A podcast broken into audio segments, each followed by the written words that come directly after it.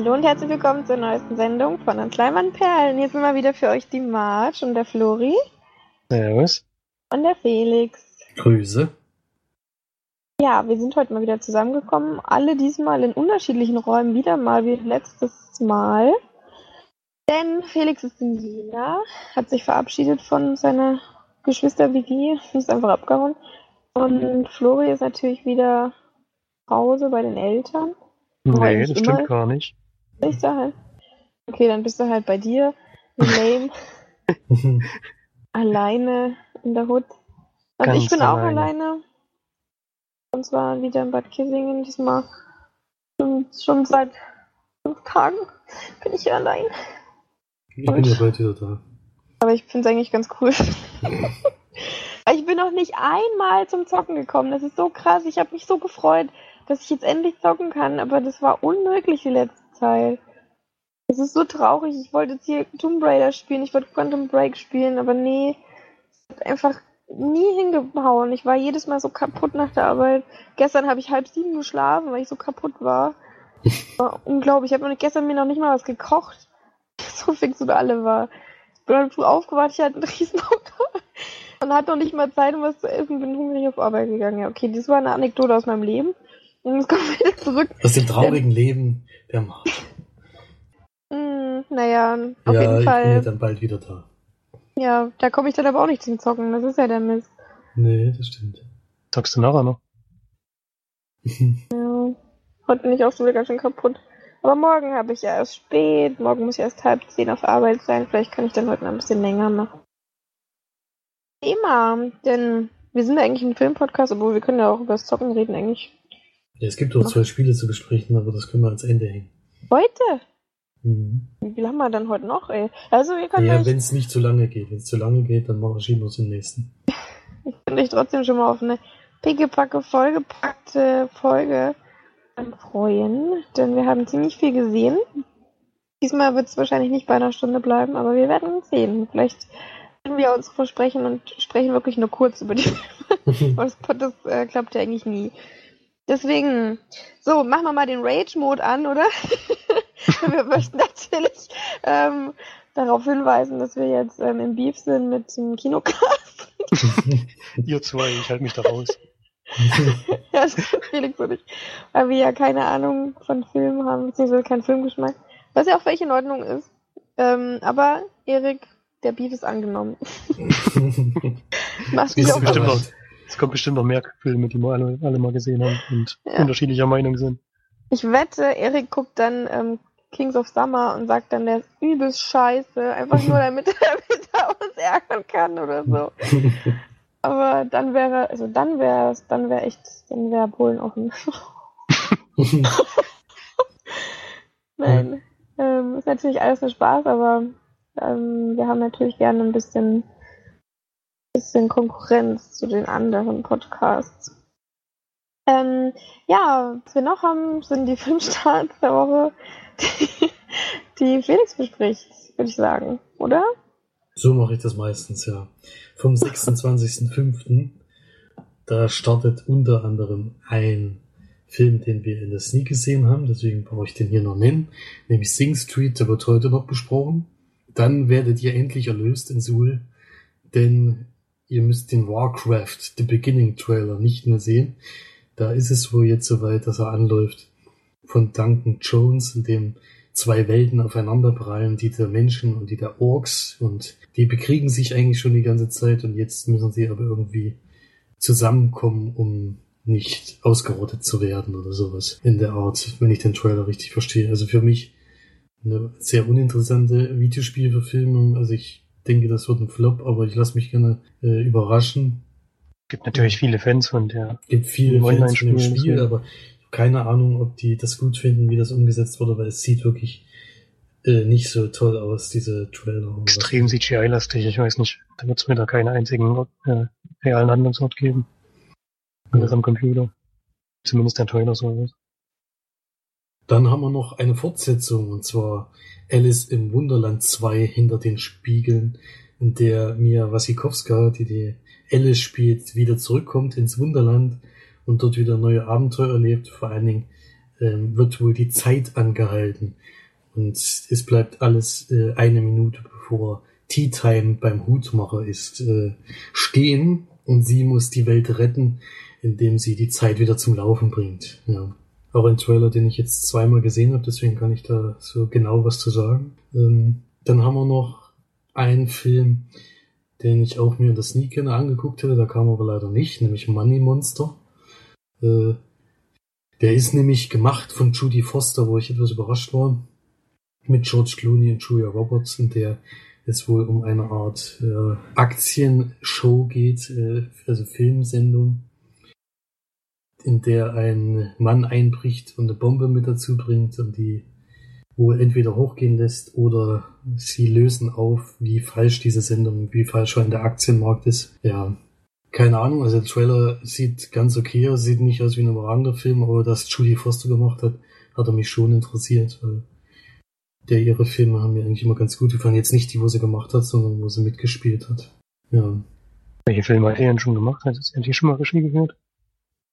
Das äh, kann ich kurz nachgucken. Also die hat auf jeden Fall 53 Jahre alt. Die ist auch schon ein bisschen älter inzwischen. Sieht aber älter aus, finde ich. Sieht älter Irgendwie aus. sieht die schon sehr alt aus, finde ich. Aber meine, in dem Ja, Geschäft. Die hat schon Schon eine relativ Serie, viel. schon eine Serie, hat, in Serien hat sie wohl auch mal Regie geführt, wenn ich das richtig sehe. In äh, Orange is the New Black und Ach, der Bieber hat die gemacht mit Der Bieber war auch so schlecht. Mel. Gibson, der war wirklich scheiße, der Film. Der war richtig schlecht. Allem hast du gerade gesagt, dass du äh, dich drauf freust, weil du die Filme von Jodie Foster immer so cool findest. Ja, wo sie mitgespielt hat, habe ich ja gesagt. Ach so. Ich weiß ja nicht, ob sie in House of Cards Echt, du fandest Panic Room gut?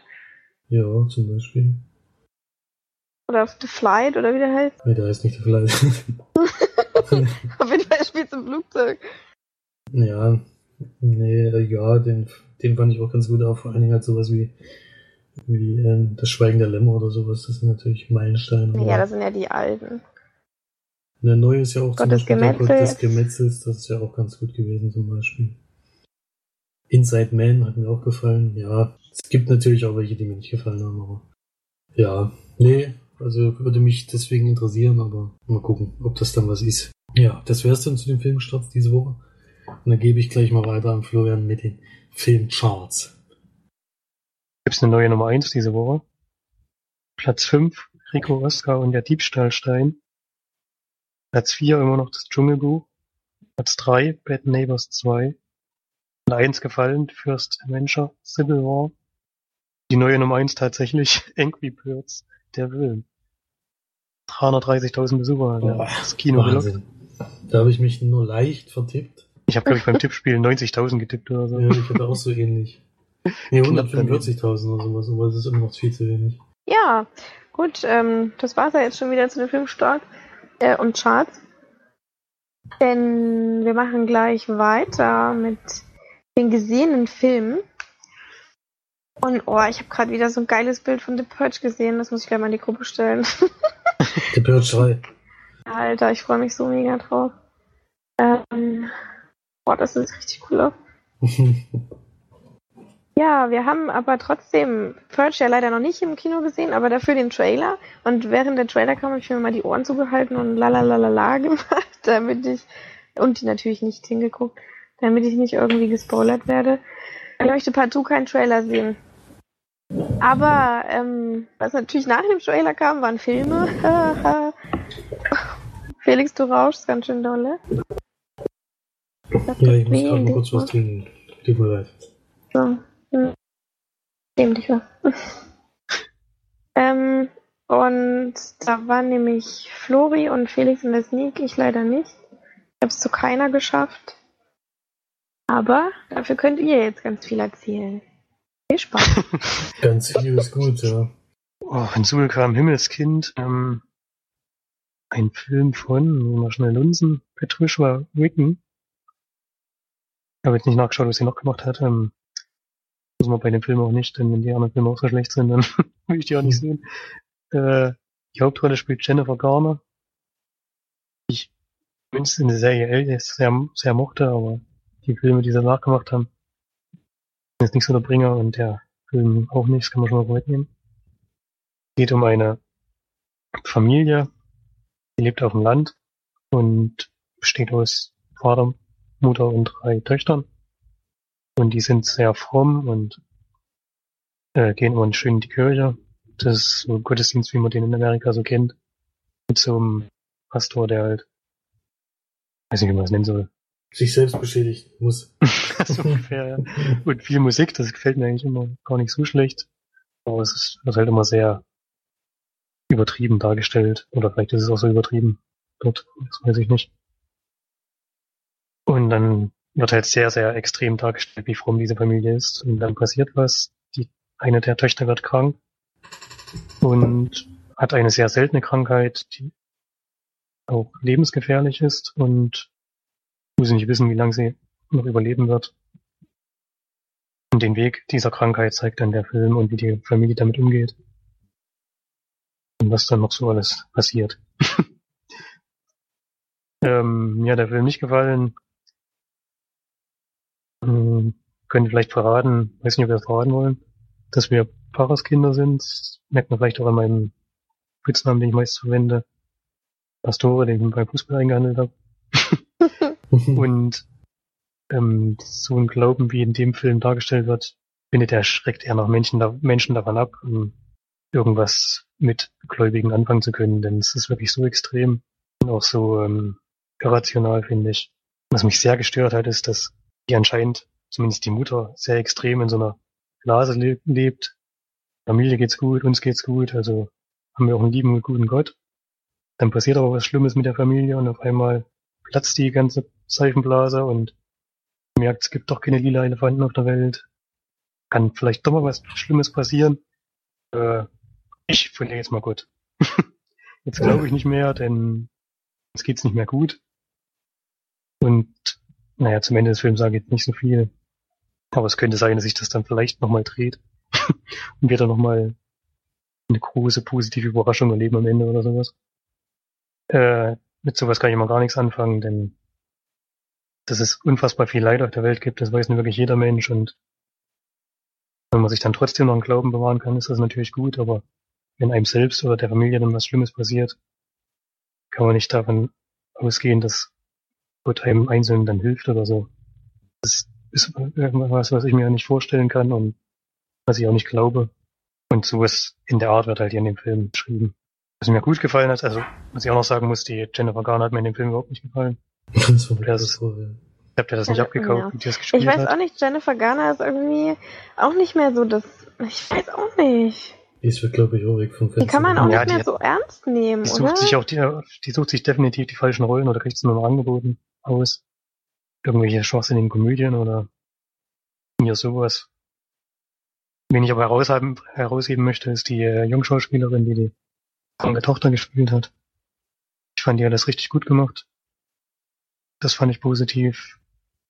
Die Musik hat zum Film gepasst, aber weil der Film schlecht war, war die jetzt auch nicht überragend. Aber zumindest zu den Szenen der Szenerie, die da gezeigt wird, gepasst. Ich tue mich echt schwer, da eine Bewertung abzugeben.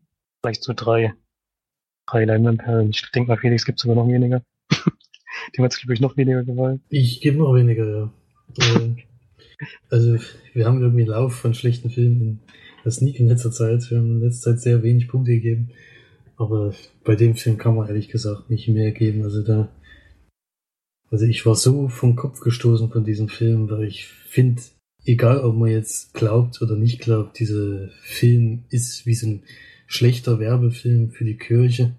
Im Endeffekt äh, sagt er aus, entweder glaubst an Gott und dir geht's gut und dann passieren Wunder, oder du glaubst nicht und dein Leben wird beschissen laufen oder so ähnlich. So ist die Aussage des Films. Und da kann man selbst äh, als jemand, der jahrelang so erzogen wurde oder was weiß ich, kann das nicht gutheißen, weil das ist äh, eine Katastrophe. Also für mich äh, ist das wie, also ich habe mich geschämt in in dem Film, dass ich, äh, dass ich mit der Kirche, dass wir kirchlich sind oder getauft sind Evangelisch. Oder, oder erzogen sind oder sowas. Ja, evangelisch, die sind da katholisch, aber das ändert ja auch nichts. Also Ich weiß nicht, sind die katholisch? Bin mir jetzt gar nicht sicher.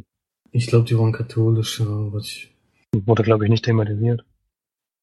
Ja, aber ich habe echt gedacht, also irgendwie äh, jeder, der sich lustig über die Kirche macht und über die Leute, die, die daran glauben und auch wirklich in die Kirche gehen und alles, jeder, der hat noch, kriegt durch diesen Film noch mehr Futter dafür, weil das ist, so, wird so dargestellt, wie es einfach nicht sein kann, egal wie es läuft. Äh, so wird es auf keinen Fall laufen, auch wenn man streng gläubig ist oder sowas. Das kann hatten wir gerade das, wir hatten gerade das vor kurzem, Martin nicht, ist vielleicht ein Jahr her oder so, ein Film, der fast genau das gleiche Thema hatte, der auch fast genauso aufgebaut ist hiermit. Wie hieß er denn? Gary Sinise in der Hauptrolle. Was ist noch? Was, Liam Mit dem- Neeson? Nee, mit Gary Sinise. Ich müsste jetzt nachgucken, wie der hieß. Ähm, wo mit dem Jungen, der dann im, irgendwo im Himmel rumgelaufen ist und Jesus Ach getroffen du hat. Scheiße, ja. Warte, der hieß doch irgendwie auch was mit Himmel. Oh, der war so kitschig. Das ist der hier so. Ja, sag mal lieber nichts dazu. Das sind halt so Filme, ich kann den das nicht, kann das nicht gutheißen. weil Das ist eher so. Zeigen wie- ein Bild. Die vom zeigen ein. Bild wie, äh, also unglaublich. Also ich, ich habe mich echt vom Kopf gestoßen gefühlt. Äh, Also es ist einfach nur, äh, also man hat sich äh, lächerlich gemacht gefühlt die ganze Zeit von diesem Film. Also das ist schon traurig. Und ich habe jetzt den Trailer gesehen äh, vor der Sneak, die ich jetzt in Jena noch hatte am Donnerstag, und da wird tatsächlich das Ende des Films verraten. Äh, das Wichtigste eigentlich an diesem Film, der Satz, der da platziert ist, kommt im Trailer vor.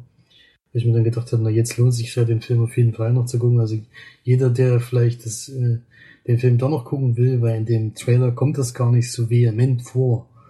Also das haben sie schon gut versteckt. Sie redet zwar zweimal gen Himmel, aber ansonsten äh, kommt da noch nicht so viel vor. Da kann man sich leicht täuschen lassen.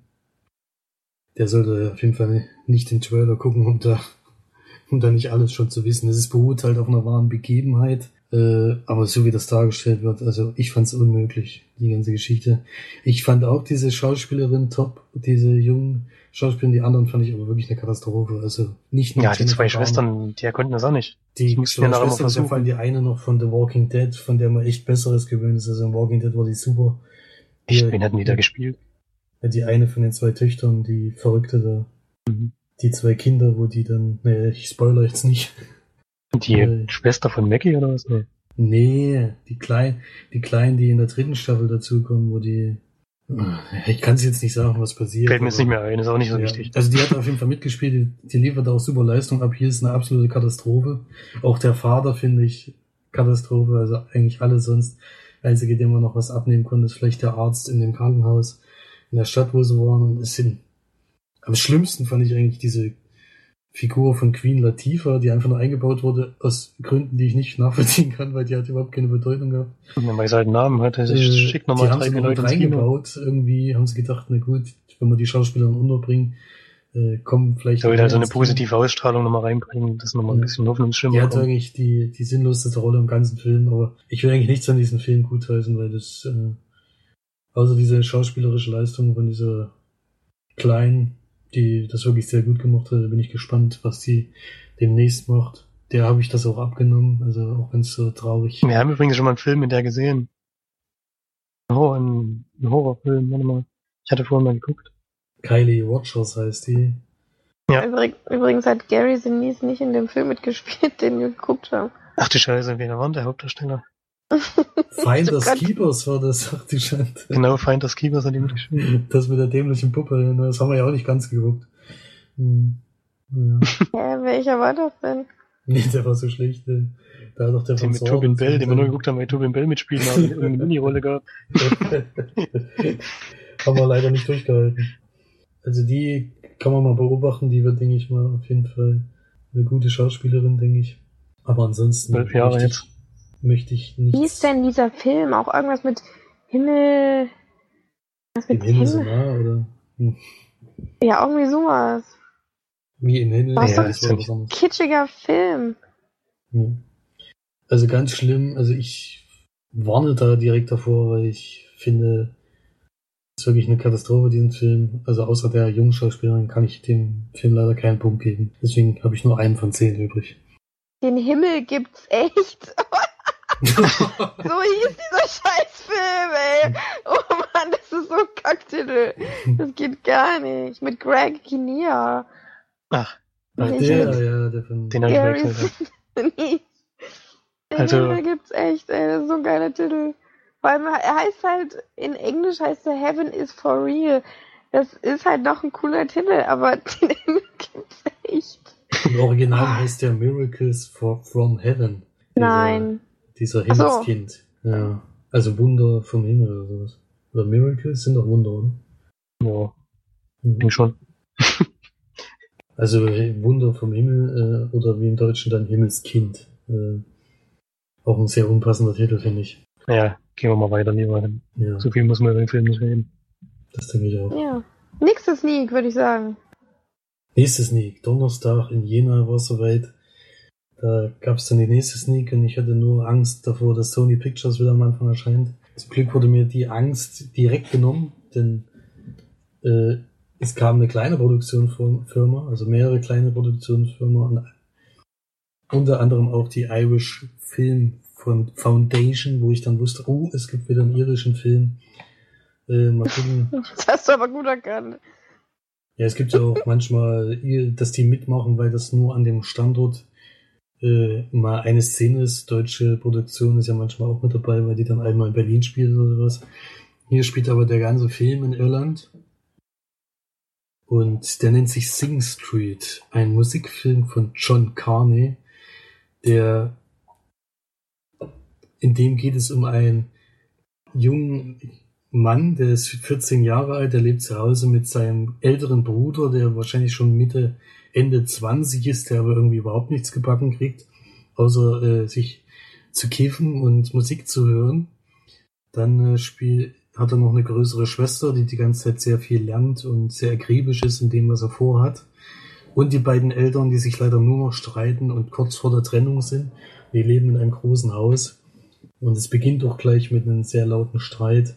Und er fängt dann, um das zu übertönen, fängt er dann an, Gitarre zu spielen und dazu zu singen. Und dann äh, gehen, gehen sie, er und sein Bruder in die, ins Wohnzimmer und da gucken die dann Top of the Pops. Das war damals noch groß. Es spielt 1985. Und da kam dann unter anderem Duran Duran. Ein Lied von denen, ein aktuelles Lied, das kennt man auch. Äh, und da, da merkt er dann irgendwie, oh, die Musik gefällt ihm, die Musikrichtung, und er würde gerne auch selbst sowas in der Art machen. Und gleichzeitig wird aber dann kurze Zeit später sich an den Tisch gesetzt, also Familienrat, und es wird gesagt, das Geld reicht nicht mehr aus. In Irland ist eine sehr, sehr hohe Arbeitslosigkeit und gerade gehen sehr viele junge Iren nach England, um dort Arbeit zu finden. Und der Vater bringt das Geld nicht mehr nach Hause, was sie brauchen. Und er kann nicht mehr auf der Privatschule bleiben und muss auf eine katholische Schule gehen, die halt kostengünstig ist. Und da hat er natürlich große Probleme am Anfang. Äh, Es gibt einen Schläger dort, der ihn gleich mal sich vornimmt und äh, halt tut sich schwer, da Leute kennenzulernen, weil er ist schon so ein bisschen anders als die. Hat auch gleich Probleme mit dem Direktor. Äh, Da fällt er auch sch schlecht auf, erstmal am Anfang und dann mit der Zeit lernt er aber doch Leute kennen und sieht vor allen Dingen gegenüber von der Straße eine junge Dame, die ihm äußerst gut gefällt und die, die sprechen immer alle Jungs an und die reagiert aber gar nicht drauf oder lässt es einfach abblitzen. Und er geht aber rüber und sagt zu ihr, ja, äh, ob sie nicht in dem Musikvideo von den, seiner Band äh, mitspielen will. Denn die drehen jetzt äh, ein Video und brauchen eine, ein Model, weil sie, also wird immer zu ihr gesagt, dass sie ein Model wäre, dabei ist sie einfach nur eine junge Frau, die nach England gehen will, um Model zu werden. Und sie springt da sofort drauf an. Und dann hat er natürlich das Problem, dass er gar keine Band hat. Und spricht dann ein paar Leute an. Und dann trommelt die so auf ein bisschen lustige Weise auch eine Band zusammen und fangen dann an, zu Musik zu machen. Und er kann am Anfang überhaupt nicht singen. Und äh, lernt das aber dann immer besser im Laufe der Zeit. Das fand ich auch schön, dass die sich äh, entwickelt haben, die ganze Zeit über. Und ja, und dann gibt er ihr diese Musikkassette und dann entspinnt sich so eine Art Love Story zwischen denen, aber auch natürlich, wie diese Band sich langsam aufbaut und immer mehr Lieder zusammenkommen und wie es dann zum ersten Auftritt geht. Also wenn man die auf die 80er Musik steht oder sowas, also ich war mit einem Kumpel drin, der zum Beispiel Deepesh Mode Fan ist, also wenn man in die Richtung gerne Musik hört, der ist in dem Film auf jeden Fall sehr gut aufgehoben. Meine Musik ist es nicht unbedingt, aber mir hat es trotzdem ganz gut gefallen, wie die da Lieder geschrieben haben und umgesetzt haben. Man hat da viel Einblick gehabt in diese ganze Geschichte, wie die die Band aufbauen. Und da ja. gleich wieder ein Grund, Erik in Rage-Modus zu gehen. er mag doch die Bitch Mode auch so sehr, ne? Ja, der mag auch Na, der wird ihm, doch, wird ihm doch der Film gefallen. Weil so nee, ich meine, weil Felix die Bitch Mode nicht gefällt. Nee, ja, gefällt die Bitch Mode auch nicht. Musik, Musikgeschmack haben wir also auch nicht. Musikgeschmack haben wir nicht, nee, das stimmt. Aber die Musik entwickelt sich auch in der Zeit. Sie haben auch immer gesagt, sie wollen sich abheben von dem Ganzen, um auch sowas Eigenes zu erschaffen. Und äh, das merkt man dann auch. Also sie, kommen da schon ein bisschen davon weg. Und mir hat dann gegen Ende auch die Musik immer besser gefallen. Also für mich so eine Art Coming of Age mit Band-Hintergrund, was mir sehr gut gefallen hat, weil ich das damals ja auch ähnlich hatte. Ich habe ja auch äh, damals so in seinem Alter habe ich äh, bin ich zu einer Band dazugestoßen, habe dann über zwei Jahre dort gespielt. Ähm, das hat mich schon sehr daran erinnert. Das hat mir natürlich gut gefallen und auch wie das alles gemacht ist. Es ist viel, was lustig ist. Also die sind natürlich sehr naiv und alles und damit spielt der Film so ein bisschen. Also ich fand das äh, gut gelöst und ich habe viel gelacht und gegen Ende hat mir die Musik immer besser gefallen und fand die Schauspieler auch toll. Also selbst demjenigen, der mit war und die ganz am Anfang direkt gesagt hat, nicht schon wieder Musikfilm, weil das letzte Mal, wo wir Jena waren, war Song One und der hat ihm ja überhaupt nicht gefallen. Und da ging es gleich wieder weiter mit Musik. Selbst er hat am Ende des Films gesagt, dass er ihm sehr gut gefallen hat. Also konnte er uns der Film dann doch überzeugen, weil am Anfang waren wir schon eher negativ eingestellt. Und das ist natürlich gut, wenn der Film das dann auch so ein bisschen wendet. Zumal Marge auch geschrieben hat, oh, der Trailer ist übelst scheiße. Der Trailer ist auch kacke. Also kann man mal gucken. Also für die Sneak äh, finde ich ganz gut. Äh, jetzt so ins Kino gehen würde ich nicht, weil das äh, ist kein Kinofilm. Den kann man sich auf jeden Fall im Stream oder auf Blu-ray dann mal angucken, aber ansonsten hat mir das ganz gut gefallen. So Comic-of-Age-Geschichten sind ja eh so unsere Richtung, sieht man ja bei den hohen Bewertungen wie Kings of Summer oder vielleicht lieber morgen oder sowas. Das ist ja schon unsere Richtung. Und würde dem Film sieben von zehn Leinwandperlen geben. Und so in der Drehe waren auch die zwei, die mitgekommen sind. Die haben auch so die Punktzahl gegeben, also schon ziemlich hoch. Ihre Musikfilm springen natürlich gleich Once ins Auge. Das kann man aber nicht vergleichen, oder? Ist doch von Machern von Once, oder?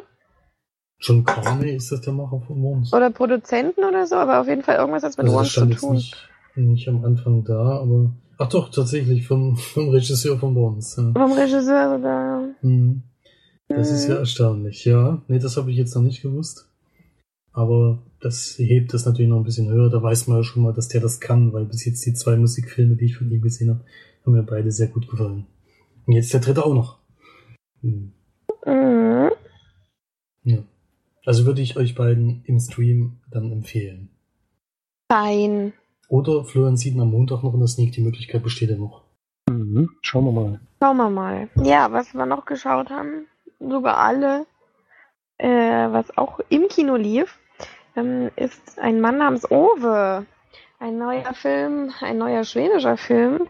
Ähm, bei mir war es ein bisschen besonders, das kann ich vielleicht mal erwähnen, beziehungsweise an alle unsere Hörer in Weimar und Umgebung empfehlen, ähm, nämlich das Kino, in dem ich war.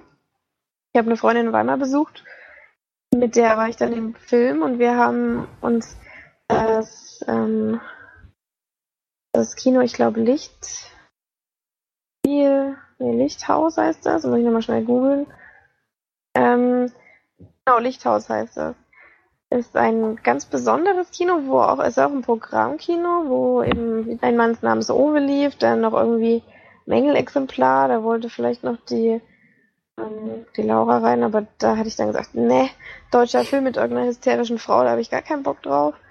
Und dann zum Beispiel The Bigger Splash lief auch noch. Ähm, da wären wir auch fast rein, aber dann habe ich gesagt, nee, komm, lass mal einen Mann namens Owe. Da wollte ich sowieso gern gucken. Dann ein zwei Stunden langer schwedischer dramatische Komödie, die ähm, relativ schnell abgehandelt ist, denn wir haben die ja schon mal besprochen, beziehungsweise Florian. Geht einfach ja um einen Mann, der sich umbringen möchte und durch verschiedene Faktoren dann immer wieder davon abgehalten wird. Also er möchte sich eben, ein älterer Mann, er möchte sich äh, weiß das Leben nehmen, weil er gerne wieder mit seiner Frau vereint sein möchte und ähm, genau. Ähm, eigentlich geht es darum, im Alltag ist er eben ein sehr mürrischer, sehr akkurater, ja, sehr, eigentlich auch sehr introvertierter alter Mann, der wirklich auch die Klischees erfüllt, die man eigentlich über Rentner so hat. Also läuft rum, schreibt Falschparker auf und räumt alles auf und muss alles klinisch toll und perfekt sein in seiner, seiner Vorstadtsiedlung. Und dann ziehen zum Beispiel neue Nachbarn ein und äh, ja, die äh, machen dann auch ganz viel mit ihm, so dass er dann quasi wieder so ein bisschen Freude am Leben findet. Und ja, eigentlich eine ganz sehr süße Geschichte. Mir hat es auch sehr gut gefallen. Ähm, das Einzige war mir, dass es ein Ticken zu lang war und dass einige Szenen ich ein bisschen überflüssig fand. Und ich fand, es ging ja dann auch viel wieder um die Geschichte mit seiner Frau den Rückblicken. Und ich fand die Frau auch einfach viel zu perfekt. Also sie wurde einfach so, so, ja, in den Himmel gehoben, dass man es eigentlich, dass es schon wieder zu viel war. Ich meine, klar, er hat ihr nachgetrauert, er hatte die schönste Zeit mit ihr und er war aber durch sie eben auch erst aufgeblüht sozusagen, weil er doch in seiner Kindheit auch viel erlebt hat und viel mitmachen musste. Und ähm, ja, er hat dann, für mich war der Film dann einfach auch so, zumindest was in den Rückblicken war, fand ich zu, zu perfekt, was die Frau anging, was dann auch vor allem den Schicksalsschlag anging. Und äh, sie dann trotzdem so die positivste Frau oder der positivste Mensch war auf der ganzen Welt. Und das ist dann nicht mal so ein, so ein, mich hätte es zum Beispiel schön gefunden, wenn es durch den Schicksalsschlag dann einfach mal einen Kontrast gab, dass er zum Beispiel dann für sie stark ist oder so und dann sowas hätte ich schön gefunden, aber es war dann immer andersrum. Also sie war zwar die mit dem, mit dem Schicksal und er natürlich auch, aber sie hat es natürlich mehr betroffen als ihn. Und äh, er war dann quasi eher so der, der durch der geknickt war und sie die starke Frau, die dann ihn dann so wieder aufgebaut hat. Und es war trotzdem ähm, ein sehr, sehr schöner Film, kann ich auch jedem nur empfehlen. Es waren nur die zwei kleinen Kritikpunkte, die ich hatte.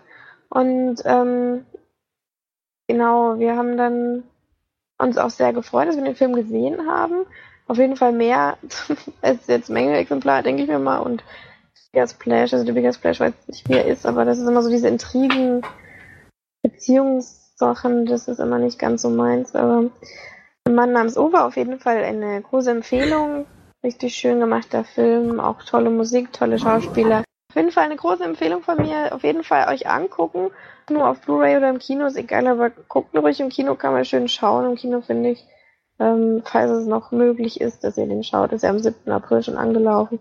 Aber Große Empfehlung, toller Film. Und ich gebe ähm, 8 von 10 Leinwandperlen, zwei kleine Kritikpunkte und das macht trotzdem sehr viel Spaß, den zu sehen. Viel zu lachen hatte ich auch. Tolle Situationskomik auch wieder. Perfektes Timing oft auch. War super, ja. Schöner Film. Guckt ihn euch mal an. Felix? Ja, also ich habe auch gesehen in einem sehr kleinen Kino. In Jena. Ach so, ja, über das Kino wollte ich ja noch was sagen, aber das mache ich danach dann. Tut mir leid. Wir haben nämlich auch ein neues Kino aufgemacht, was zwei kleine Säle hat. Ähm, das Kino am Markt. Und das ist auch ganz, ganz klein und mini. Und da lief der zum Glück noch. Das war die letzte Möglichkeit, den jetzt noch im Kino zu sehen. Und also mir hat der Film auch sehr gut gefallen. Ich fand also die einzelnen Charaktere äußerst liebenswert. Äh, also er sowieso mit seiner Entwicklung da vom, vom Kriegskram erinnert so ein bisschen an der kleine Lord. Hat mich das immer so ein bisschen erinnert. Man braucht halt manchmal so einen Antrieb, um auch selber wieder ein bisschen besser zu werden. Besonders gefallen hat noch der Dicke im Film. Den fand ich äußerst lustig. Der sind total, total naiv eigentlich die ganze Zeit. Die sind immer übernett zu allen und der schnauzt ihn die ganze Zeit an und der, der checkt das immer gar nicht. Und halt überhaupt diese ganze Komik mit diesen ja, Automarken zum Beispiel und sowas. Da kommen so viele Sachen bei raus, wo ich sehr lachen musste. Also, es sind so Kleinigkeiten, die den Film so witzig machen und das ist schön, schön gelöst auf jeden Fall. Also für mich auch ein sehr empfehlenswerter Film und ich schließe mich da der Punktzahl an mit 8 von 10. Wir waren sehr, sehr, sehr einig. Ich habe auch 8 von 10 gegeben damals. Ja, aber auf jeden Fall.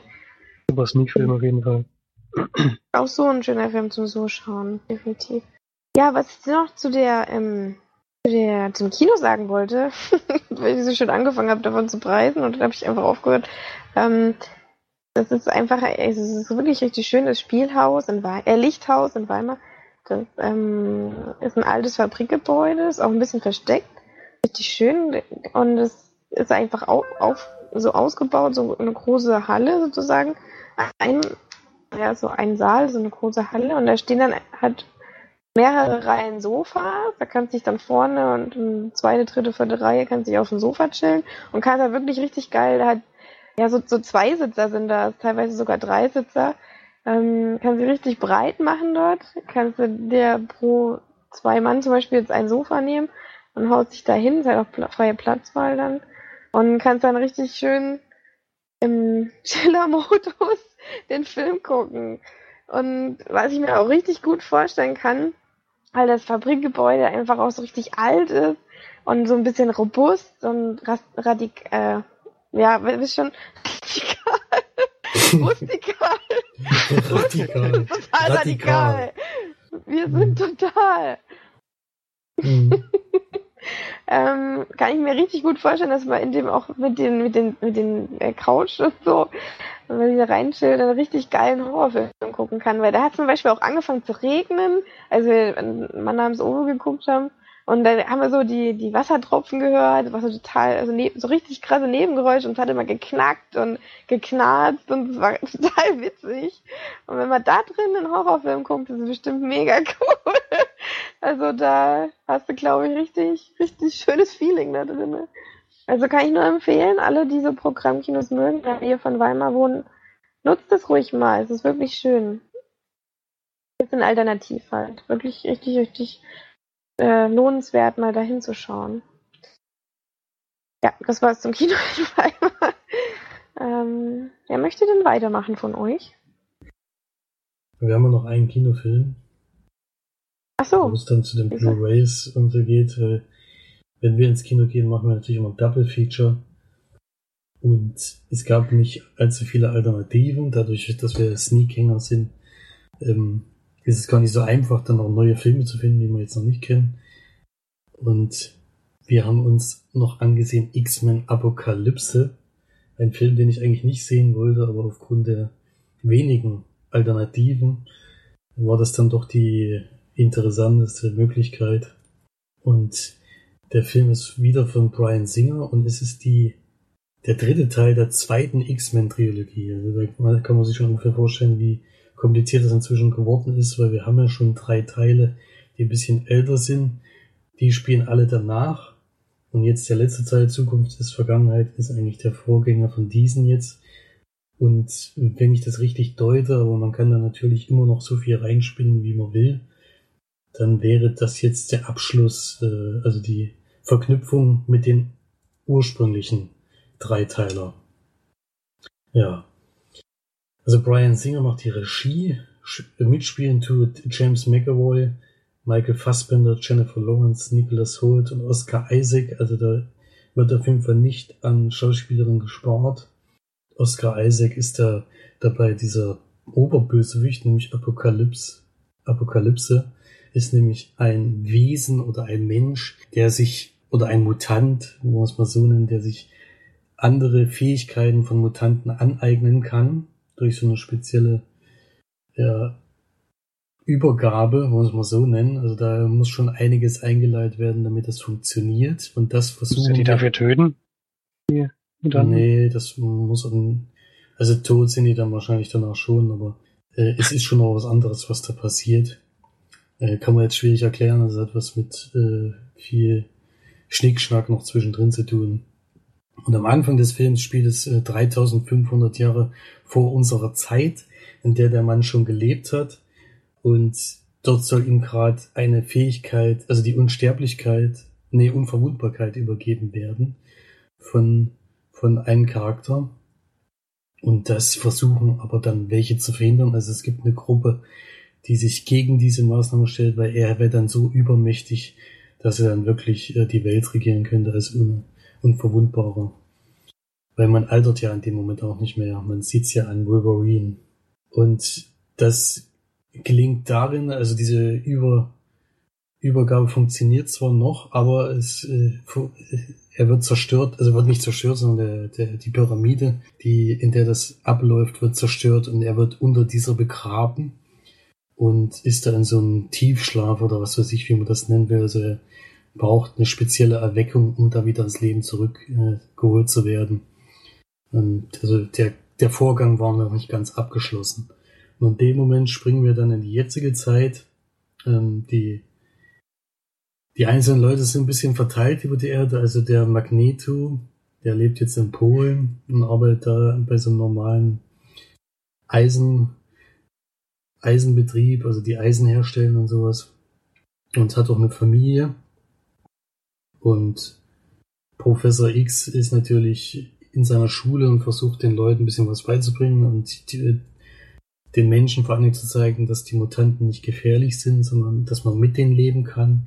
Und ja, dann gibt's aber so eine Gruppe von Gläubigen, die diesen Mann unbedingt wieder erwecken wollen und die suchen den jetzt schon seit Jahrhunderten und jetzt finden die halt dem sein Grab und schaffen es dann, dieses, diesen Apokalypse oder wie auch immer man den nennen will, wieder zu erwecken und er ist dann dafür zuständig, die Welt komplett, komplett zu zerstören und neu aufzubauen, weil er sieht sich so als eine Art Gott. Ja, und das finden die X-Men natürlich nicht so toll und die Menschen drumherum auch nicht. Und deswegen gilt es da, diesen Apokalypse zu bekämpfen. Der reiht sich dann auch ein paar von den, von den Mutanten um sich und gibt denen noch Fähigkeiten dazu. Die sind dann auch deutlich stärker als die anderen und dann gilt es natürlich, den irgendwie aufzuhalten. Das ist gar nicht so einfach bei den vielen Fähigkeiten, die der besitzt. Also da ist Professor X zum Beispiel auch kein Gegner. Ja. Und ja, also die nächste Comic-Verfilmung wieder Marvel. Also das ist wirklich Wahnsinn, was da jetzt abgefeuert wird in letzter Zeit. Also jeden Monat eine Comic-Verfilmung, jetzt nicht immer von Marvel natürlich, aber schon im Wechsel zwischen DC und Marvel monatlich inzwischen. Das ist äh, aber nicht ähm, die normale Spiele. Nee, es ist nicht Disney, es ist 20th Century Fox. Äh, bei dem liegt auch die Lizenz von X-Men. Also da gibt's auch keine keine Übernahme von, von Disney, nicht so wie bei Spider-Man, den wollten sie ja unbedingt zurückhaben, aber ich glaube, X-Men ist denen eigentlich ziemlich wurscht. Die haben eh keine Überschneidung mit dem, mit den Avengers zum Beispiel oder sowas, deswegen ist das eine Und mit Deadpool immerhin. Deadpool, ja. Deadpool haben die auch. Aber damit würde ich es jetzt, äh, da kann man eigentlich den besten Vergleich machen, weil das, was Deadpool alles konnte, kann X-Men nicht. Der Film ist viel zu lang, also der geht 144 Minuten und es ist unglaublich, dass in jedem X-Men-Teil erstmal ungefähr anderthalb Stunden braucht, um alle X-Men zusammenzukriegen, nochmal ihre Fähigkeiten einzeln vorzustellen und dann kommen die in der letzten halben Stunde zum Einsatz und versuchen diesen, diesen Apokalypse äh, zu überwältigen. Das ist wirklich in jedem Teil so und das war unglaublich langweilig und ich habe echt gedacht, der Film geht doppelt so lang, wie er eigentlich war es ist sehr, sehr viel CGI. Das hat man im Trailer schon gesehen. Es war eigentlich sehr, sehr viel schlechtes CGI. Also war echt überrascht. Die haben wohl doch nicht so viel Geld reingesteckt. Äh, also, dass Disney ist da, da ja mit Geld nicht unbedingt spart, kennen wir ja, aber 20th Century Fox, das haben sie ja bei Deadpool damals auch kritisiert, dass das eher schlechter sah. Das ist mir da jetzt nicht so aufgefallen wie bei X-Men. Hm, da ist wirklich fast alles äh, CGI. Also vor allen Dingen das Ende, die letzte Stunde, äh, letzte Dreiviertelstunde besteht eigentlich nur aus einer einzigen CGI-Szene, da ist nichts echt. Und das sieht man halt wirklich unheimlich. Ja, aber ich würde nicht sagen, dass der Film dadurch mehr ist, denn das hat man ja bei Gods of Egypt auch getan. Ja.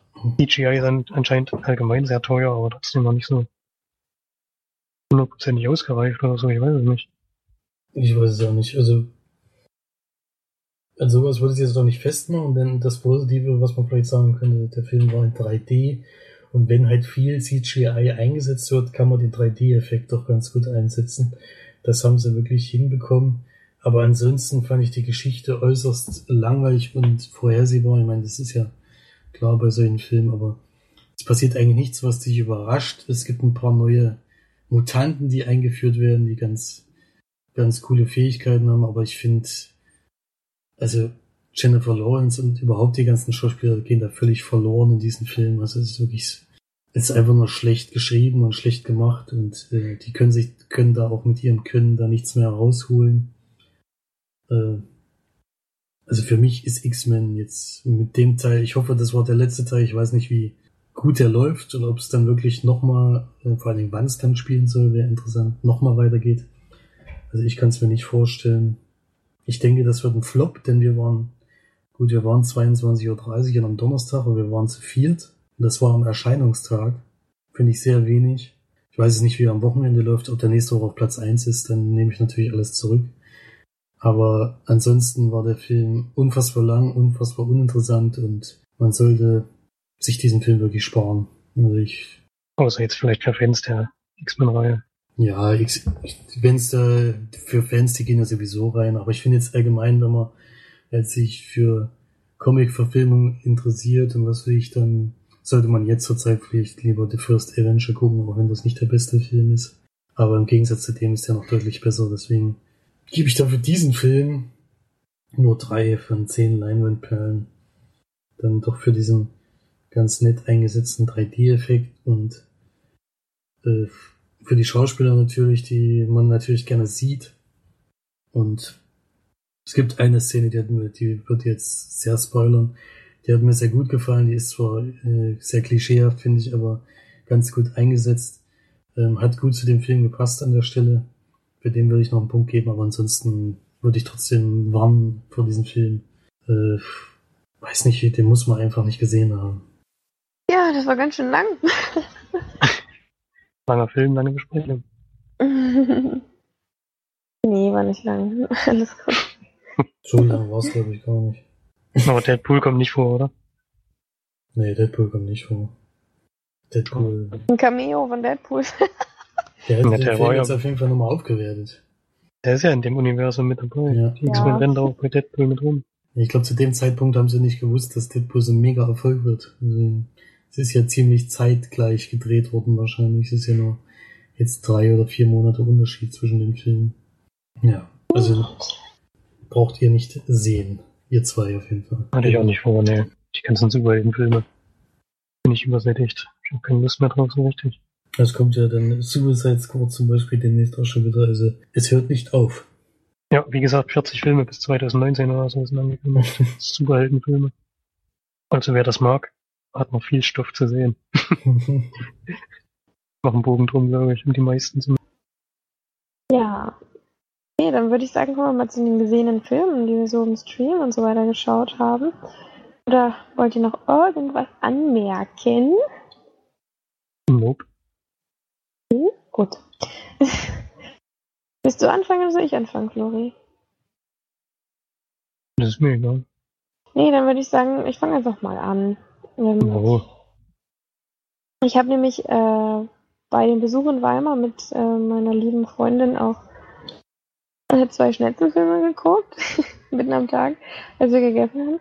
Ähm, als erstes haben wir Your Next geguckt. Mal Zum habe ich dann zum zweiten Mal ja geschaut. Da hatten wir ich mit Felix schon mal geschaut, ne? Warum hast du den jetzt zum zweiten Mal geguckt? Weil ich nicht mehr wusste, dass ich ihn gesehen habe und dann haben wir den angefangen und dann, äh, ja, dann lief der halt so, wir haben gegessen und gequatscht und lief der halt so im Hintergrund. Und ich gesagt, ja, naja, der war gar nicht so scheiße. Ein Horrorfilm so im Hintergrund mit Quatschen. Naja. Und beim Der Schnetzelfilm, hat, äh, der hat uns doch überhaupt nicht gefallen. hä? hä? Erinnerst du dich da noch dran? Der war gar nicht schlecht. Mit der Szene, wo die dann rausrennen zum Beispiel. Ja, das ist brutal, aber ich fand, das war, naja, also, Ja, ich deswegen zum Nebenbei gucken war der richtig gut. Und wir fanden den beide dann so beim Nebenbeischauen, also mit Essen und Quatschen und so. Und wenn es halt blutig war, haben wir halt mal kurz aufgehört, haben zugeschaut. Der Twist ist halt ganz cool am Ende, den wusste ich aber noch. Aber, ähm, ja, fand den eigentlich solide so. Ja, aber über den will ich gar nicht reden, sondern äh, wir haben danach dann gleich weitergeschaut. Ähm, den zweiten Schnetzelfilm, also Schnetzelfilm war es ja nicht, aber es war ein 18er oder ist ein 18er, zumindest bei Netflix. Ähm, wir mussten, oder ich musste meine, meine Heimzahl eingeben. Ähm, Hard Candy habe ich geschaut. Ein Film, der eigentlich von zwei Figuren geprägt wird. Ich glaube, es gibt sogar gar keinen, äh, kaum, äh, eine, ah, doch eine noch, eine andere Schauspielerin noch. Und zwar sind dann ähm, ganz groß natürlich Ellen Page, die da mitspielt und dann noch Patrick Wilson, den kennt man ja auch. Ist ein, ein dramatischer Thriller, wird er hier beschrieben. Ich würde ihn ja, ich würde ihn aber eher als Thriller betiteln, würde ich sagen. Er ist von 2006 und das Witzige ist, dass 2006 Ellen Page, wie alt war sie da? 19? 1987 ist sie geboren. Und äh, spielte aber eine 14-Jährige und sie sieht auch komplett aus wie eine 14-Jährige. Also man kann es wirklich nicht anders sagen. Sie hat da so eine komische kurze Jungsfrisur, so, so ein bisschen Pony und so ganz, ganz merkwürdig und hat auch echt solche, solche Klamotten an. Also man glaubt ihr das sofort, dass die kein Jahr älter als 14 ist. Und das ist schon, schon ziemlich krass. Man erkennt sie auch irgendwie relativ schlecht. Die ist sehr, sehr, sehr dünn da. Also sie ist ja sowieso schon sehr dünn, aber da ist sie wirklich noch, noch ein Ticken dünner, glaube ich. Und ja, spielt eine 14-Jährige, wie schon genannt, die quasi über dem Internet einen wesentlich älteren, nämlich Patrick Wilson, Mann kennenlernt, 31 Jahre ist er da, glaube ich, alt, und sie eben 14. Und äh, die treffen sich dann auch und schreiben halt aber auch so, am Anfang sieht man halt, wie sie miteinander texten und schreiben sich auch sehr anzügliche Sachen und ja, man weiß schon, worauf das hinausgeht und dann treffen sie sich und trinken Kaffee zusammen und dann geht's halt schon so in die Richtung, dass er sie mit nach Hause nimmt und dann auch er ist Fotograf und dann Fotos von ihr machen will und ja. Und es geht schon sehr in die pädophile Richtung, also schon ziemlich extrem. Nur, dass es dann einen ganz harten Cut macht, den man auch nicht erwartet, wenn man davon noch nichts gehört hat. Also ich kannte den Film ja gar nicht vorher. Mm, und zwar ist es dann so, dass sich Ellen Page quasi da rausstellt als eine zwar 14-jährige, aber doch ziemlich extreme Person, die nämlich ihn dann quasi gefangen nimmt in seinem eigenen Haus und ihn dann als Pädophilen quasi überführen möchte, sozusagen. Also ihn dann auch foltert oder foltern möchte und ähm, ja, ihn dann auch wirklich da in seinen eigenen vier Wänden gefangen hält. Darum geht's eigentlich und äh, mehr will ich eigentlich auch nicht verraten, weil es passiert extrem viel im Film. Für die ähm, eine oder dreiviertel Stunde Laufzeit äh, finde ich, passiert sehr viel und da wird auch gar nicht langweilig. Ähm, Ellen Page ist wahnsinnig gut in dem Film, die hat eine fantastische Rolle, also das Drehbuch ist wirklich 1A. Muss man wirklich sagen, das hat mir super gut gefallen. Also allgemein der Film ich muss den echt loben, was ich auch gar nicht gedacht hatte. Ich war richtig gefesselt von dem Film. Also hat mich richtig abgeholt. Er hatte teilweise so ein paar Szenen, die ich sehr abstrus fand. Also zum Beispiel, sie, sie durchsucht dann die ganze Wohnung und dann kommt da so eine ganz komische Musik, die man so, äh, keine Ahnung, wie in diesen Horrorfilmen und äh, sie ist dann quasi im Zeitraffer, also dann, wie sie dann durch diese, diese Wohnung rennt und ganz verschwitzt ist und ganz, es war ganz komische, so zwei, drei Szenen, die wirklich ein bisschen, ein bisschen merkwürdig waren, fand ich. Aber ansonsten war der wirklich von vorne bis hinten richtig gut und auch das Ende war richtig gut. das hätte ich niemals gedacht und ich muss den wirklich sehr, sehr loben, den Film. Gerade Ellen Page und gerade das Drehbuch. Also, was die da für eine coole Rolle spielt. Also, die ist da so richtig abgefuckte 14-Jährige, die da irgendwie total die Schnauze hat und richtig gut kontern kann und wirklich super, also so ist eigentlich keine 14-Jährige und die ist da richtig, richtig hardcore, also Hardcore Ellen. also wirklich richtig super. Muss man, ich äh, empfehle den euch auch ganz sehr, guckt den euch mal an. Definitiv. Ähm, ich frage mich, ob er euch auch so gut gefällt. Ein paar Abzüge habe ich schon. Aber ansonsten war der wirklich ja, wirklich gut. Kann man sich auf jeden Fall mal angucken. Gucken bei Netflix. Da gibt es den Hard Candy. Und ich gebe so 7 von 10 Leinwandperlen. Schaut ihn euch mal an. Ich bin gespannt, was ihr dazu sagt, wie ihr den findet. Also die Idee alleine ist schon super, finde ich. Und wie das dann alles umgesetzt wird, ist schon ja, eine Hardcore Ellen Page. Sehr, sehr gut. Klingt auf jeden Fall interessant. Mhm. Das Thema hat man halt auch noch nicht so, zumindest nicht, in, wo es dann mal umgedreht wird, sozusagen, dass die, die Gejagte dann, gejagte 14-Jährige dann, ja, eigentlich die Jägerin wird. Und man weiß auch nie so richtig, ähm, ist er jetzt wirklich, ist er jetzt wirklich pädophil, ist er das nicht? Und, keine Ahnung, dann ist noch also er weiß, Er weiß die ganze Zeit, dass sie 14 ist. Er weiß es die ganze Zeit, ja. Er weiß es auch schon von Anfang an, so in, der, ähm, in den Chats und so wusste er es auch schon. Mhm. Aber er hat sie zum Beispiel nie angefasst oder so, das kann ich ja schon mal sagen. Hm.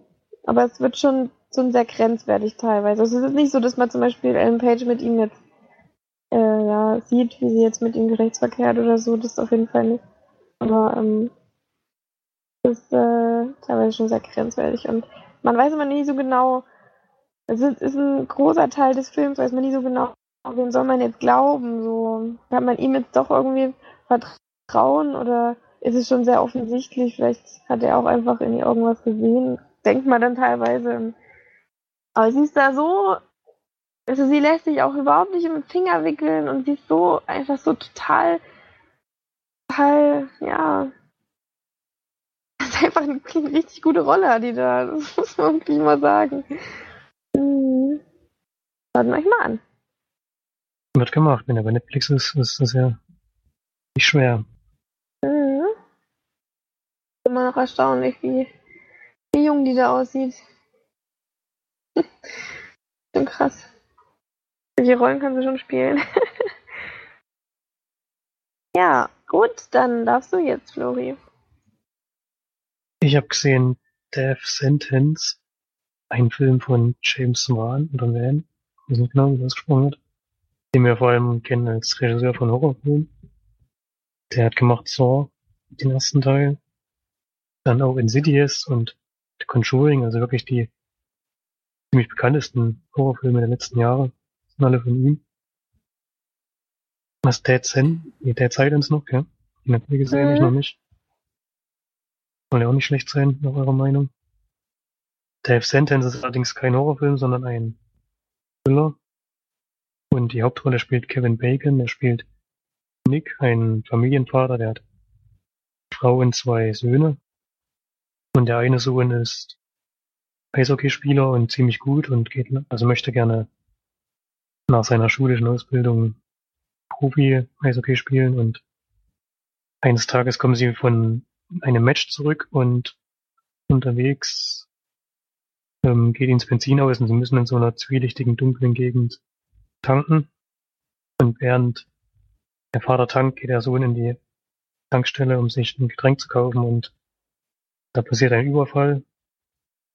Eine dunkle, sehr abgefuckte Gang stürmt da rein und ähm, tut so, als würde sie die Tankstelle überfallen wollen, aber eigentlich ist es so ein Ritual von denen, dass das jüngste Mitglied seinen ersten Mord machen muss, um richtig in der Gang also richtig zu der Gang Zutritt zu gelangen und das trifft dann leider den Sohn von Nick und der stirbt dann auch bei diesem Überfall. Und dann ähm, Nick erkennt den Mörder aber bei kurz danach. Und es kommt zu einer Gerichtsverhandlung, bei der der Vater sich aber entschließt, ähm, den Jungen nicht zu verpfeifen, sondern lieber ähm, Selbstjustiz zu üben, denn er bekommt vorher mit, dass der Staatsanwalt einen Deal aushandeln will, ein paar Jahre für den Mörder. Damit ist er nicht einverstanden und entschließt sich dann, da Selbstjustiz zu üben, macht es auch. Und dann kommt es dazu, dass die Gang sich an ihn rächen möchte und ein typischer Arasola, bei der sich manchmal so ein bisschen die Seiten verändern. Mal versucht sich der eine an den anderen zu rächen, dann versucht sich die Gang an ihm zu rächen. Ähm, entspinnt sich dann eine ziemlich klassische Geschichte. Ich hoffe mal, ich habe jetzt noch nicht gespoilert. Das war jetzt, glaube ich, die erste Viertelstunde oder maximal 20 Minuten verraten habe. Ich denke mal, das geht noch. Insgesamt hat mir der Film leider nicht so gut gefallen. Lange Zeit ist es doch ziemlich schleppend und die Geschichte hat mich einfach nicht gepackt, was vor allem am Drehbuch liegt. Die, die Verbrechergang, die wird dargestellt, wirklich aus so ein paar Hohlköpfen. Also wenn die sich unterhalten, dann muss man wirklich weghören. Und ziemlich schlimm, da wird der junge Mann wird ja von dem Vater umgebracht und dann sitzen sie halt einfach in der Kneipe und irgendwie so eine Gedenkfeier oder so, besaufen sich und labern halt blödes Zeug.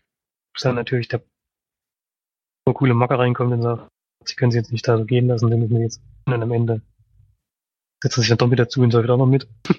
die, Szene, die Szene habe ich nicht so ganz verstanden. Und ähm, im Verlauf des Films wird es dann aber doch ziemlich heftig. Es gibt ein paar Szenen, die habe ich so nicht erwartet, die sind doch auch sehr blutig und ziemlich drastisch dargestellt. Das war dann okay, aber auf dem Weg dahin ist doch ein sehr gewöhnlicher, ähm, nicht, nicht sehr spannender Thriller. John Goodman hat noch eine kleine Rolle. Der spielt aber wirklich nur in zwei kleineren Szenen mit. Spielt da so einen Waffenhändler. Ich würde so fünf von zehn Leinwandperlen geben. Der sagt, den Soundtrack fand ich ganz gut. Der hat's noch ein bisschen aufgewertet. Aber muss man jetzt nicht gesehen haben, den Film, also. Meiner Meinung nach. Gibt's auch bei Netflix, ja, hatte ich schon gesagt? Nicht. Noch nicht, noch nicht. Ja, hab ich bei Netflix gesehen. Wer den sehen möchte, kann den sich da anschauen. Aber da gibt's in dem Genre wirklich Besseres. Ich mag ja eigentlich so düsteres Thriller, aber der hat mich doch einen langen Teil des Films über nicht gepackt. Da gibt's Besseres in dem Genre auf jeden Fall. Hat den schon Hm. jemand gesehen? Ja, mir kommt das jetzt sehr, sehr bekannt vor. Also ich Also- habe auf jeden Fall schon gesehen. Ja, ich auch. Weil ich den Film zusammengeguckt. Das, ich habe mich bis zum Großteil des Films gewundert, warum das ein 18er ist. Am Ende habe ich dann gewusst, warum. Äh, also das fand ich schon heftig. Und die Schrotflinte ist auf jeden Fall ein gutes Mittel gegen sämtliche. Also das hat man Jetzt schon ein bisschen vorwärts, ja, das stimmt. Also die Schrotflinte ist auf jeden Fall ein äh, Hilfsmittel, was er oft und gerne einsetzt. Und ja, also es ist so ein typischer Horrorfilm, kann man so ein bisschen vielleicht vergleichen mit Punisher, also da hat er mich sehr daran erinnert. Mhm, Obwohl der Punisher natürlich ein deutlich besserer Film ist, meiner Meinung nach. Bei mir ist es aber schon viel zu lange her, um da jetzt noch ein Urteil abzugeben, aber so rare Geschichten finde ich eigentlich immer ganz spannend und gegen Ende wird's dann auf jeden Fall heftig, äh, weil es auch so ein bisschen hin geht. Es geht nicht nur in eine Richtung. Beim Punisher war es ja so, eigentlich hat man nur seinen Weg verfolgt und der lief so, wie er es geplant hat. Und bei ihm ist es aber eher so ein, ja, er plant eigentlich nicht so richtig und ist so ein Draufgänger-Typ, ja. Ja, auf jeden Fall interessanter Film, aber mir ist, ob da jetzt wie gut er mir damals gefallen hat, weiß ich nicht mehr so genau. Ich weiß nur noch, dass es sehr heftige Szenen am Ende gibt. Ja. Das ist mir auch in Erinnerung geblieben. Aber eine Wertung würde ich da nicht abgeben. Ich weiß auch nicht mehr. Also ich, ich weiß, dass ich ihn gesehen habe, aber ich würde jetzt auch keine Wertung abgeben. Ähm, Ich kann mich nur daran erinnern, dass ich ihn mal geschaut habe, nicht mehr, wie ich ihn fand. Also auch nicht mehr, ob ich ihn gut fand oder schlecht. Das weiß ich nicht. Wenn wir es vergessen haben, ist es so meistens ein schlechtes Zeichen. Ja, okay. Dann sind wir, glaube ich, mit den Filmen durch. Wir haben ja aber noch ein großes Thema offen, was, glaube ich, Felix auch sehr auf der Seele brennt. Da wollen wir mal davon nicht abhalten. Ob das Seele brennt. Du meinst jetzt äh, im Spielebereich. Äh, eigentlich nicht, aber das kannst du auch machen. Also im Gewinn- Gewinnspiel, äh. Gewinnspielbereich. ja. Im Gewinnspielbereich. Na gut, dann nehmen wir das, The äh, das Thema nochmal raus. Also Gewinnspiel, ja, wir haben ein äußerst schweres äh, Gewinnspiel jetzt mal gehabt, was ich, was dann jetzt am Ende doch noch von einer Person gelöst wurde und gelöst wurde und das war noch richtig, denn es ist eine Anspielung auf die Nibelungen, dieser letzte Text, also dieser Ein Lindenblatt äh, verhindert Unverwundbarkeit, das ist ja aus den Nibelungen und es gibt ein, ja, so eine Doku-Normalfilm-Mischung. Also es gibt so Szenen aus der Zeit, wo er, der Regisseur von den Nibelungen-Filmen gelebt hat und der wird aber auch gleichzeitig dargestellt von Heino Ferch. Und der Film war damit gemeint. Also das, da die letzten ein bisschen zu einfach waren, hat sich wohl Mr. X gedacht, er versucht es mit ein bisschen Zweideutigkeit und es ist wohl ganz gut gelungen. Es ist nur einmal gelöst worden. Es hat aber auch nur einer einen Tipp abgegeben, was natürlich relativ wenig ist. Ähm, was vielleicht auch am Gewinn geschuldet war, weil den vielleicht nicht so viele Leute interessiert haben. Aber jetzt können wir uns wenigstens jemanden schicken, der auch sehr gerne Hörbücher hört und die auch braucht für lange Autofahrten, da passt das natürlich, denn die Steff hatte alles richtig und dann gewinnt sie natürlich auch diese, diesen Preis, also die fünfte Welle, das Hörbuch zu dem Roman, der ja im Januar auch als Film rauskam, ist aber nicht ein Hörspiel zum Film, sondern wirklich die gelesene Version von dem Roman. Ja, also ich wünsche auf jeden Fall viel Spaß damit. Ähm, Und Mr. X hat auch ein Auge zugedrückt. Hat ein Auge war, glaube ich, in der Zeit. aber- In der Zeit, die war schon abgelaufen, aber wenn man natürlich so ein schweres Rätsel dann doch noch löst und Mr. X hat es ja noch nicht aufgelöst, deswegen ist das auch noch alles, alles noch in dem Bereich des Möglichen. Wenn es jetzt schon da gestanden hätte, hätte es natürlich nicht mehr gegolten. Ja. Also ich bin gespannt, es ist ja nächste Woche, ist es nächste Woche schon oder übernächste Woche ist es ja dann wieder soweit. Mal gucken, ob es Mr. X diesmal wieder die schwerere Rätsel sucht oder doch wieder was leichteres, damit mehrere vielleicht dran teilnehmen. Ich weiß nicht, woran es jetzt lag. Keine Ahnung. Aber ansonsten mal gucken, was es da zu gewinnen gibt. Also es ist auf jeden Fall eine, wieder mal ein Film zu gewinnen. Vielleicht interessiert das dann wieder mehr Leute als ein Hörbuch. Ich habe gerade den Kommentar von Flori gelesen. Mit blau-gelb-weißen Hemd oder was? ich habe vor allem bestimmt zwei Tage lang überlegt, was ich nehmen könnte, dass, dass, dass, dass man vielleicht überhaupt erkannt wird. Ich werde mal als Erkennungswert ein blau-gelb-weiß kariertes Hemd anziehen. So, also auf jeden Fall, Steff, auch nach einem bärtigen Mann mit blau-weiß kariertem Hemd an. Aber er ist mein gelb Bart ist sogar. zurzeit ein bisschen kürzer, aber Also, erkennbar.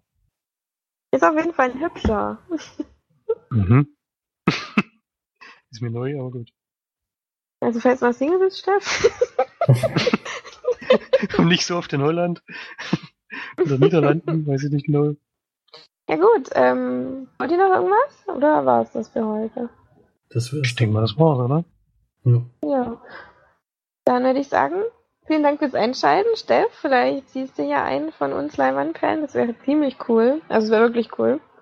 Ähm, und hoffentlich dann bis zum nächsten Mal auch an alle anderen da draußen. Tschüss. Tschüss. Tschüss.